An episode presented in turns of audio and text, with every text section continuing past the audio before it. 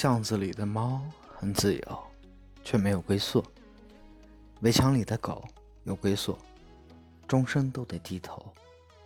人生这道选择题，怎么选都会有遗憾，所以不要再管值不值得了，只要自己不后悔就好了。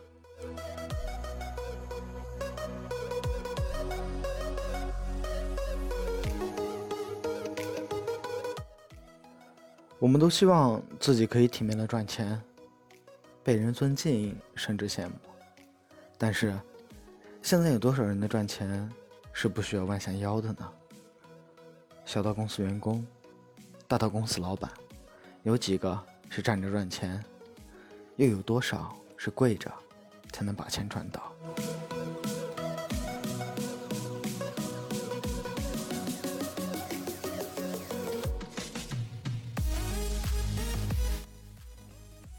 但是理想不能当饭吃，情怀也没办法帮你还债。现实面前，罗永浩们用身体力行的告诫所有人：做直播赚的不是脏钱，靠自己能力赚钱不丢人。我深以为然。就像李嘉诚说过：“当你放下面子赚钱的时候，说明你已经懂事了；当你用赚钱……”赚回面子的时候，说明你已经成功了。